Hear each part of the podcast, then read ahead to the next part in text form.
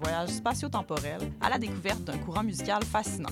Ses origines, ses chansons, ses artistes. Courant d'air, c'est l'émission de découverte musicale à ne pas manquer pour une exploration en profondeur et en plaisir des musiques marquantes du monde entier.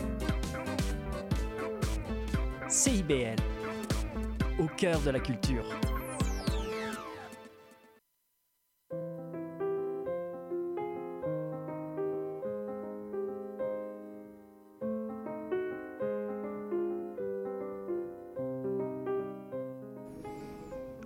On est vendredi, il est 20h et vous êtes sur CIBL. Bienvenue dans la Cabane à Conte, l'émission où on se raconte des histoires. Aujourd'hui, mon invité, c'est Karine Kasparian. Bonsoir Karine. Salut Charlie.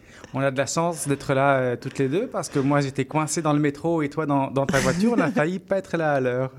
On était très synchro. On est arrivé en retard en même temps. Je crois que tu es venu avec non pas une, mais deux histoires à, à nous partager. Peut-être trois, parce que quand on me demande une histoire, c'est absolument impossible. D'accord. De, de, choisir? Ah oui, souvent je me retrouve de, en face sur scène et j'attends que l'histoire me parle pour me dire ouais. Moi, je veux plus être sur scène que l'autre. Mmh. Donc, j'ai toujours plusieurs histoires. Donc, je sais même pas. Tu sais, il y en aura peut-être une, deux. Mais je vais essayer de faire euh, le temps que tu m'as demandé. Ben, le, le temps qu'il faudra, ouais. tu sais, tranquillement. Euh, euh, pour donner un visuel à nos auditorices, euh, là, la scène, donc c'est le, le, studio de CIBL, donc avec une rue sur Sainte-Catherine, Saint-Laurent, euh, des grandes baies vitrées, des voitures qui passent. Une belle cabane. Une belle cabane, tout en verre. Qu'est-ce que ça t'inspire comme histoire pour ce soir? Euh, Ah, moi, j'étais, ouais, alors, je pensais à la première histoire que j'ai entendue, qui m'avait marqué. Je pense que j'avais 10 ans. Il y a une conteuse qui est venue dans notre classe. Et puis c'est une histoire qui m'a énormément marquée. En fait, une petite histoire. Euh, je pense que je vais commencer par ça. C'est formidable. Alors, ça, c'est l'histoire d'un pêcheur. Euh, chaque matin, il va vers sa barque. Il est très tôt. Puis alors moi, je ne sais pas si c'est la même chose pour toi, Charlie, mais moi, souvent, quand je me réveille, ça m'arrive de me parler toute seule. Et puis je peux même parler aux objets qui m'entourent. Si je me cogne contre une chaise, bah, je vais dire mais chaise, mais qu'est-ce que tu fais là? Mais la chaise, elle me répond pas. Et par contre là, le pêcheur, il s'approche de sa barque et à côté de sa barque, il y a un crâne. Et lui aussi, il parle tout seul le matin. Alors il dit mais crâne, qu'est-ce qui t'a amené là? Et voilà que le crâne ouvre ses mâchoires blanchies et répond la parole. Mais un crâne qui parle, mais je vais être plus connu, je vais être l'homme le, plus célèbre du village. Alors il court. Il court et il réveille le chef du village. Mais le chef du village, lui, se réveille pas à l'aurore, lui se réveille l'après-midi. Il est de très très très mauvaise humeur. Alors il lui dit, écoute, si tu me mens, je te coupe la tête. Il prend son sabre. Ils vont tous les deux sur le rivage. À côté de la barque, il y a toujours le crâne. Le pêcheur prend le crâne et demande au crâne Crâne, dis-nous, qu'est-ce qui t'a amené là? Crâne, dis-nous, mais qu'est-ce qui t'a amené là? Crâne Le chef du village prend son sabre, coupe la tête du pêcheur et la lance dans la mer. Le vent souffle. Une tête arrive sur le rivage. Elle cogne un crâne. Le crâne demande à la tête Tête, qu'est-ce qui t'a amené là? Et la tête répond La parole. Mmh, merci. Après, t'oses plus rien dire. Ah, quand t'entends cette histoire, ouais. c'est comme. euh, ça finit par la parole et ça donne envie de, de, de garder de le silence. oui, ça. c'est la première histoire dont tu as le souvenir. Ben, c'est la première histoire euh, que c'est la première fois que j'entendais une conteuse raconter une histoire. Oui. Donc, euh, à sa manière, c'est un conte africain. Et donc c'était c'est vrai, c'est une histoire qui, euh, qui m'a marqué. Moi j'aime bien les histoires qui te qui restent, qui résonnent, qui te qui reviennent à chaque fois pour une situation ou une autre. Donc ça ça fait partie de, des histoires. Ouais. Elle fait ouais. toujours partie de ton répertoire pas vrai. Enfin, ça fait partie de plus de mes histoires. C'est pas une histoire que je vais raconter en spectacle, mais c'est plus. J'ai beaucoup d'histoires qui, euh, qui sont pour nourrir le présent. Donc, ça, c'est une histoire qui nourrit le présent dans, dans une situation donnée. Tu sais, dans, je vais y penser. C'est pas une histoire que je vais raconter en, en spectacle, non. Mais ce serait plus une histoire que, qui me nourrit dans, quand je parle trop. Et est-ce qu'il y a une deuxième histoire qui te, qui te Euh, vient? ouais, là j'ai une autre, hist- ouais, une autre histoire là qui est plus une, euh, c'est un conte de création. D'accord. Donc, un conte de Euh. création, c'est ce qu'on appelle une, une histoire que, que tu as écrit, que tu as inventé toi-même. Ouais. Contrairement aux contes de répertoire, les contes traditionnels qui viennent d'une transmission orale qu'on trouve dans des livres ou racontés par d'autres conteurs, conteuses. C'est exactement ça. Ouais. Et ça aussi c'est une petite histoire. Euh, ça t'arrive de rêver, Charlie? Heureusement, oui. Ouais. mais c'est quand même fragile un rêve. Ouais. Parce que sais, ça peut grandir si tu le nourris, mais ça peut rétrécir. Et ça peut mourir aussi. Et un jour, c'est l'histoire d'un petit garçon qui sent une odeur. C'est l'odeur d'un rêve. Et ce rêve lui dit Sois libre. Et ce que lui dit ce rêve parle directement à son cœur. Alors il attrape le rêve. Et quand on aime quelque chose, on le partage. Il en parle à toutes les personnes qui l'entourent, à ses parents, ses grands-parents. Et on lui dit attention, attention, mais tu rêves trop. Pour être libre, il faut avoir. Quand tu auras beaucoup, tu seras beaucoup, beaucoup libre. Alors le petit garçon plie son rêve, le range dans sa poche et lui dit On se retrouvera plus tard, quand j'aurai beaucoup. Et c'est là qu'il commence à compter tout ce qu'il possède. Alors il compte ses cartes de dinosaures, il grandit, grandit, il compte des cuillères en or, il grandit en gris, il grandit, et puis il finit par compter toute la monnaie qu'il possède. Il devient banquier. Il achète un porte-monnaie, il range son rêve dans son porte-monnaie, il met son porte-monnaie dans sa poche. Et c'est comme ça que le rêve d'être libre se retrouve dans le porte-monnaie de la poche du manteau d'un banquier. Le banquier habite au 18e étage. Là, il n'invite plus personne chez lui. Il y a trop d'objets précieux. Surtout un canapé Louis XVI. Un canapé qui est toujours dépoussiéré. Un magnifique canapé qu'il ne faut surtout pas déplacer. Un jour, en face de chez lui, il y a une femme.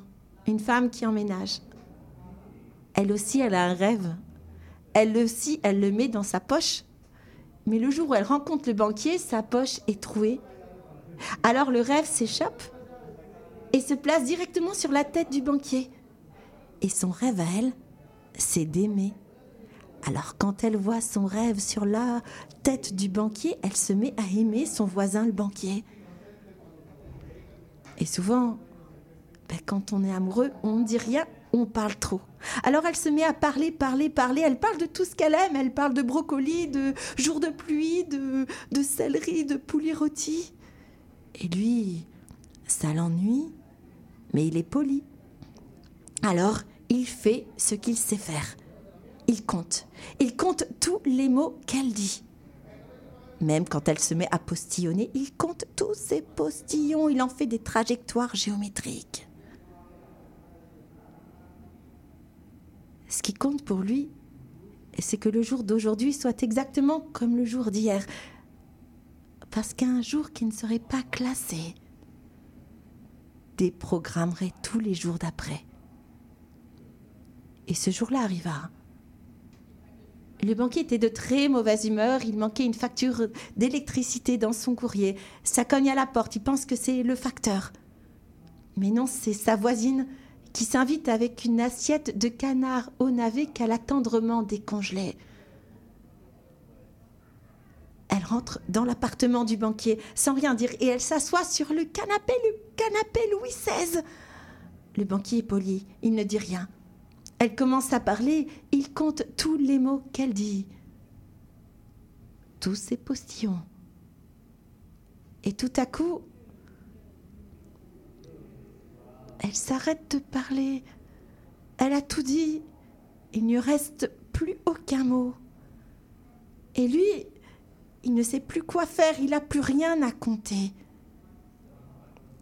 Et c'est à cet instant que le rêve qui était coincé dans son porte-monnaie s'échappe. Et il se pose sur la tête de la voisine. Et les deux rêves se regardent. Le rêve d'être libre et le rêve d'aimer. Ils s'approchent, ils dansent ensemble. Et ils finissent par devenir un seul rêve. Le rêve d'être libre d'aimer. Leur rêve à tous les deux. Et ce moment aurait pu durer une éternité, mais on ne sait jamais ce qui s'échappe d'un rêve. Et tout à coup, de l'assiette de la voisine et de l'assiette du banquier tombe un navet sur le canapé Louis XVI. Quand le banquier voit ça, il devient rouge. Mais mon canapé Louis XVI Et la voisine, elle est toute gênée. Oh, je suis désolée. Et pendant ce temps, le rêve s'imbibe de l'odeur de navet. Et une odeur de navet envahit tout l'appartement. Il y a trop de bruit dans cet appartement. Alors le rêve s'échappe par la fenêtre et une odeur de navet envahit tout le quartier. Il y a une petite fille qui se promène. Elle sent une odeur. C'est l'odeur d'un rêve. Et ce que dit ce rêve parle directement à son cœur. Alors elle attrape le rêve. C'est le rêve d'être libre d'aimer. Un rêve tellement grand. Et elle, elle se sent toute petite. Alors, elle regarde le rêve et elle lui dit, Je ne peux pas te porter. Au moindre souffle du vent, tu t'envoleras. Alors, porte-moi. Et c'est comme ça que cette toute petite fille est partie sur les chemins de sa vie en se laissant emporter par son rêve. Et c'est ce que je nous souhaite. De ne pas mettre nos rêves dans nos poches, mais de nous laisser emporter par leur grandeur.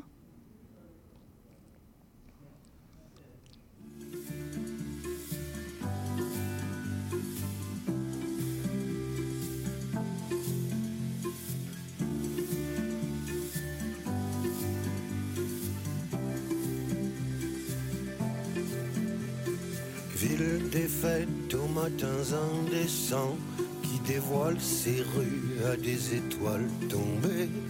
L'espasme de la nuit émeuvent quelques ombres tardives. Tout est futile, important, fugitif, tout est éternel. La ville remet ses cheveux pour la noce quotidienne du ciel avec le bleu. Est fragile, dangereux.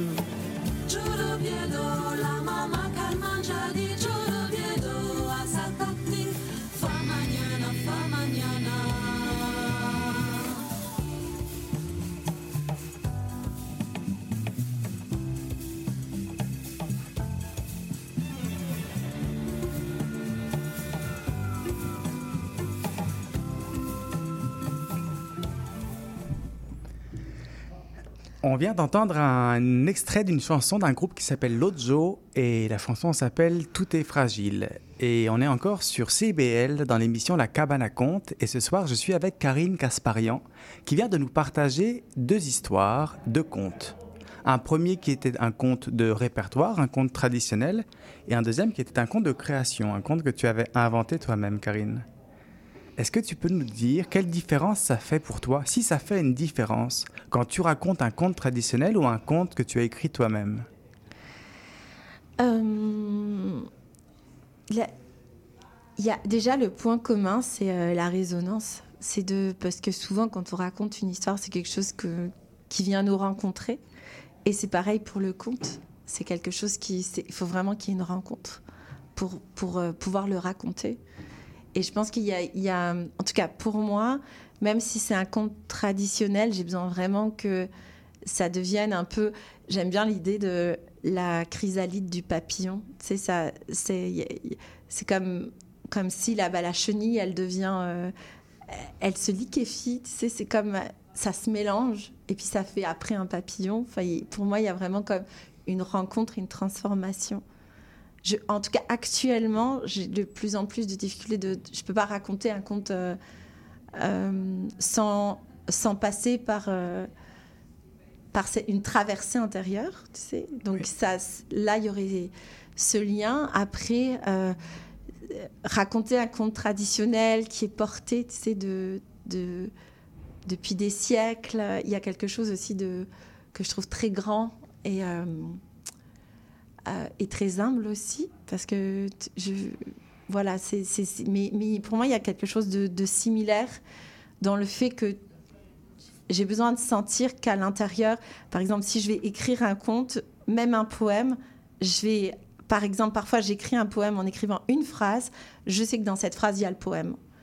Et là, quand je vais créer un conte, je sais que je dois d'abord sentir qu'il y a quelque chose qui est vibrant en moi et qui m'habite pour que le conte s'écrive. Mais c'est la même chose avec le conte. J'ai besoin de la même. C'est dans mon corps, ça fait la même chose. J'ai besoin qu'il y ait cette rencontre-là. Ah, mais il y a de la musique d'ambiance. Une, une surprise, euh, une surprise musicale. Ouais, ouais. Ok, la sensation intérieure est vraiment la même alors. Le, la, la vibration, le- la partie de mystère aussi peut-être? C'est ça. C'est euh, c'est que j'ai besoin de sentir que c'est quelque chose de plus grand que moi. Et, et je pense que dans tout, tout espace de création, c'est comme euh, c'est nous qui le faisons, mais c'est pas nous en même temps. Donc euh, bon, pour le conte traditionnel, c'est évident, mais mais j'ai besoin quand même d'une rencontre, d'une vraie rencontre. Donc parfois, je peux vraiment transformer un conte traditionnel parce que j'ai besoin de cette rencontre-là. Elle est, elle est très importante pour moi. Justement, quand on prend un conte traditionnel, Ouais. ça arrive après les spectacles que les gens nous demandent, euh, on, on l'entend ou on le lit dans un livre, un, un recueil Ouais. de contes, et on va faire un travail, un processus avec. Que toi, tu compares à, à la chrysalide, au, au papillon, mais est-ce que tu peux nous dire comment toi, tu fais pour t'approprier une histoire, pour qu'elle devienne personnelle, pour qu'elle passe à travers toi? Ok. Euh, Il y a déjà bah, dans, dans le conte traditionnel, c'est comme si tu, tu déshabilles le conte. Tu sais, tu as, comme une, comme une structure, mais tu, tu le déshabilles pour euh, garder vraiment comme son ossature. Tu n'as vraiment plus que l'os. Et après, tu mets la chair qui, qui t'appartient. Enfin, je sais pas si je réponds à ta question. Ça veut dire que si tu lis une histoire qui se passe dans un contexte avec des référents culturels d'un pays Ouais. ou d'une époque, tu vas enlever ces choses-là qui sont plus des, des détails, comme les feuilles de l'arbre, pour avoir le tronc, le squelette de l'histoire. Et à partir de ce squelette- squelette-là, tu vas, toi, remettre les éléments qui te, qui te touchent Oui. ou qui sont en résonance avec toi. Oui, ou alors, si c'est par exemple un conte, si vraiment je fais un travail sur euh, un, un conte merveilleux, ou là je vais prendre plusieurs versions et je vais regarder ce qui résonne. Et après, bah, il y va, va y avoir des choses que je vais rajouter parce que pour moi ça va faire sens. Mais, mais je vais les faire converser ensemble, ces versions-là. Et puis après, il y a quelque chose qui va sortir. Donc, euh, ouais. Et à quel point, alors je sais bien que ça dépend des histoires et des personnes, mais ouais. à quel point on a le droit de changer un conte? Euh, oh là, il y a tout de suite un truc qui se sert. Euh, Non, je vais, je vais te Ouais. formuler différemment parce que là, à, à quel point toi, tu te permets de transformer un conte? Euh,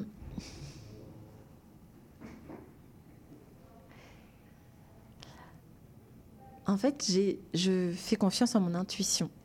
C'est-à-dire que euh, euh, j'ai un respect pour ce conte-là, mais j'ai comme une. Si je sens que. euh, si je sens que c'est juste à l'intérieur de moi, je vais me permettre de. de oui, je vais me permettre de le transformer.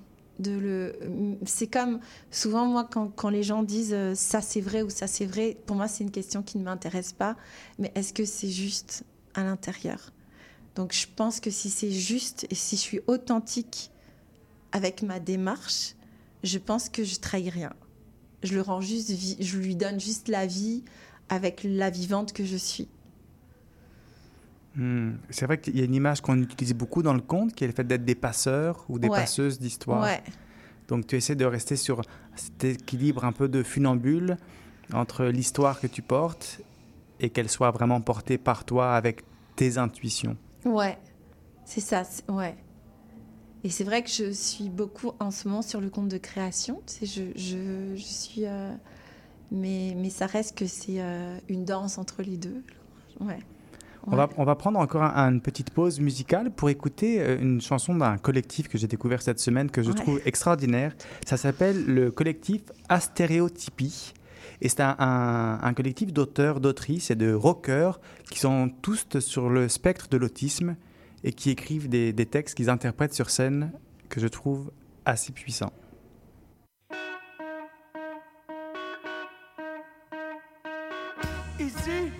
Pas là pour crier, mais pour parler. En 4 ans, près de 307 soufflantes et 191 souffleurs. La soufflante de Maud est plus belle qu'une voix sensuelle et séduisante. Quand elle crie très fort, c'est comme une soufflante de feu. Elle s'arrête et finalement après, on est au chaud. J'ai peur de la violence. J'ai peur qu'on me crie dessus. Et finalement, tout est calme. Ensuite, détends-toi. Tout va bien. Tout se passera bien. J'ai déjà été tapé. Je ne veux pas que ça recommence. Quand on me crie dessus, je me sens isolé. Je m'isole dans ma chambre. Je suis motivé. Et après, je suis perdu. L'heure presse. Les jours raccourcissent et ne se ressemblent pas et on finit bien. Yoman demande de stopper la soufflante et de la remplacer par la voix. Je pas contre mon gueule Je pas contre mon gueule Je pas contre mon gueule Je pas contre mon gueule Pas les dessus. Mais. Et je suis toujours avec Karine Kasparian pour euh, la cabane à contes. On a parlé un petit peu de, de nos répertoires, des contes traditionnels, des contes euh, de création, Euh, mais il y a aussi où est-ce qu'on présente nos contes? On peut faire des spectacles dans des salles, on peut être dans des bibliothèques, dans des bars, dans des appartements. Ça, c'est aussi une différence pour nous. Est-ce que pour toi, c'est très différent de raconter selon le lieu où tu es? Alors, euh, pour moi, j'ai, euh, j'ai la chance d'avoir euh, bah, fait pas mal de spectacles avec dans des théâtres et tout. Mais en fait, pour moi, c'est très, très important de garder ce lien-là avec la rencontre. Et donc, d'être aussi euh, la conteuse qui raconte dans des espaces qui peuvent changer. euh, des, des- parfois, tu, tu vas dans des espaces inattendus. Euh, et pour moi, c'est très important en fait de garder ce lien avec de proximité en fait. Donc il y a, il y a, un projet auquel je participe depuis 10 ans qu'on a, bah, qu'on a créé avec Yves Robitaille, André Morin et moi. C'est bah, les semeurs de contes. Au Oui. début, bah, on est parti, on a, on a décidé de marcher. euh, de, faire un Montréal-Québec. Au début, c'était ça le projet, à pied. Et chaque soir, de nous arrêter en fait dans des, dans des lieux, dans des municipalités. On a demandé à des municipalités de nous accueillir. Et donc, chaque soir, on allait de, on rencontrait euh, les gens de la municipalité. On pouvait être dans des hôtels de ville, euh, dans des théâtres, dans des cafés, dans des monastères, dans des, dans des églises. Donc, on a dormi partout. Et euh, au début, on nous traitait de fous. Et on les a fait, hein, on les a fait nos kilomètres à pied. Et, euh, et après, on a choisi de repartir de l'endroit où on était arrivé. Donc, c'est comme ça qu'on a fait euh, le tour de la Gaspésie. L'année suivante, vous êtes Ouais. parti de Québec, vous êtes allé Québec, jusque... Rivière-du-Loup, après Rivière-du-Loup, Montjoli, Montjoli-les Méchants. les- Toujours voilà. aux mêmes Ouais. périodes Est-ce que c'est un rendez-vous Toujours en septembre. Ouais, toujours en septembre. Et, et moi, je pense que c'est quelque chose. euh, en tout cas, c'est quelque chose que je veux garder. Parce que ça, il y a, cette simplicité. Puis c'est des gens qui nous attendent. euh, Il peut y avoir des gens qui nous attendent sur la route, euh, qui des rencontres magnifiques Euh, ouais, ça c'est vraiment une expérience qui, est, euh, qui est très précieuse. Et maintenant, ben, là, il y a eu la pandémie. Je sais qu'il y a, qui a créé une, une pause, ou en tout cas, vous avez transformé un peu le projet. Mais Ouais. sinon, c'est c'est devenu des marches qui durent combien de temps? C'est des marches qui durent une dizaine de jours maintenant. Parce que, bon, au niveau des ampoules et tout, deux semaines, en même temps, on était faux au début parce qu'on faisait même du collectage. Enfin, c'était comme, on arrivait, moi, une fois, je me rappelle, moi, je voulais vraiment faire mes kilomètres. hein. Une fois, je me suis retrouvée bah, avec une, une participante qui voulait juste prendre des photos, qui m'a dit, bon, maintenant, j'appelle la voiture, parce qu'on a une voiture qui nous accompagne. Moi, je voulais tellement arriver que je suis arrivée dix minutes avant le spectacle. C'était vraiment tellement je voulais y aller Ah à pied. oui. J'ai, ok, moi, c'est pas grave, vas-y, prends la voiture. Moi, je trace. Parce que, voilà. Et donc, euh, maintenant, on est moins rigide parce qu'en en fait, moi, c'est pour moi, c'est une, une manière aussi. euh, tu sais, maintenant, je suis maman. Donc, euh, c'est aussi une manière de, de retourner dans cet espace euh, de, d'émerveillement.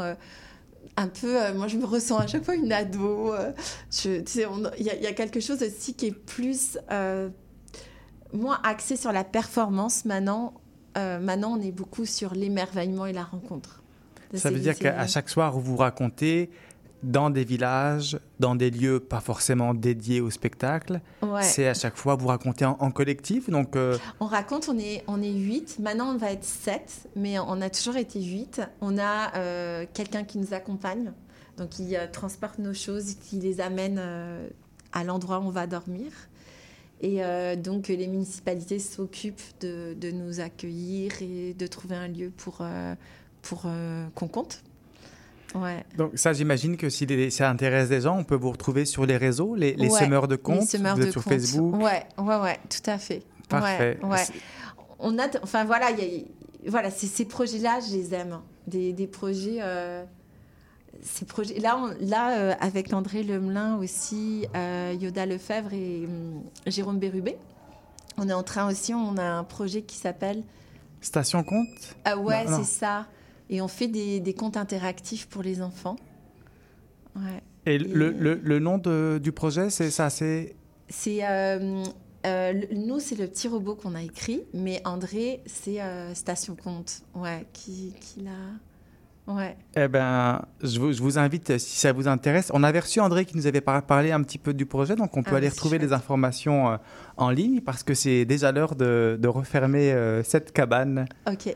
Mais merci d'être venu nous, nous partager, Karine, tout ton rapport aux histoires et, et partager un petit peu de ce projet tellement poétique qui est les, les semeurs de contes.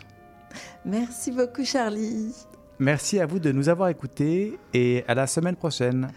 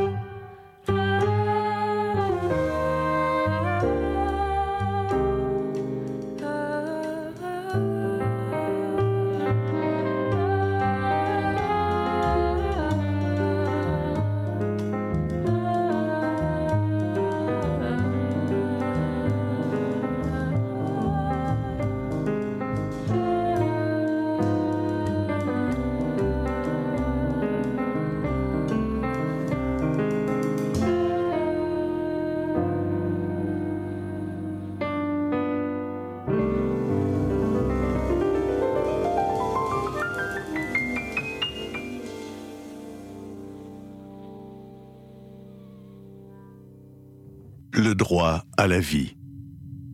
Le droit à la liberté d'expression. Le droit à la non-discrimination. Le droit à l'éducation. Le droit à la Si les droits humains ne sont pas défendus, ils risquent de disparaître. Rendez-vous sur amnesty.ca pour écrire des messages de solidarité en soutien aux personnes dont les droits sont bafoués. Parce qu'écrire, ça libère. Envie de t'impliquer dans le présent et le futur de CIBL? L'Assemblée générale annuelle de ta radio communautaire francophone de Montréal aura lieu le 11 décembre à 18h30 au même Centre des mémoires montréalaises.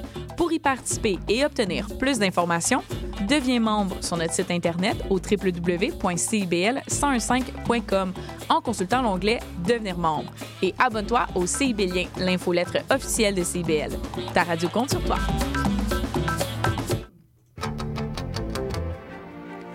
Néo-Québec tous les dimanches de 13 à 15h sur CIBL 101.5. Entrevue, chronique, débat, musique. Néo-Québec, le regard québécois sur l'actualité locale, nationale et internationale. Dimanche 13h-15h sur CIBL 101.5. Animé et réalisé par votre serviteur Cyril Equala.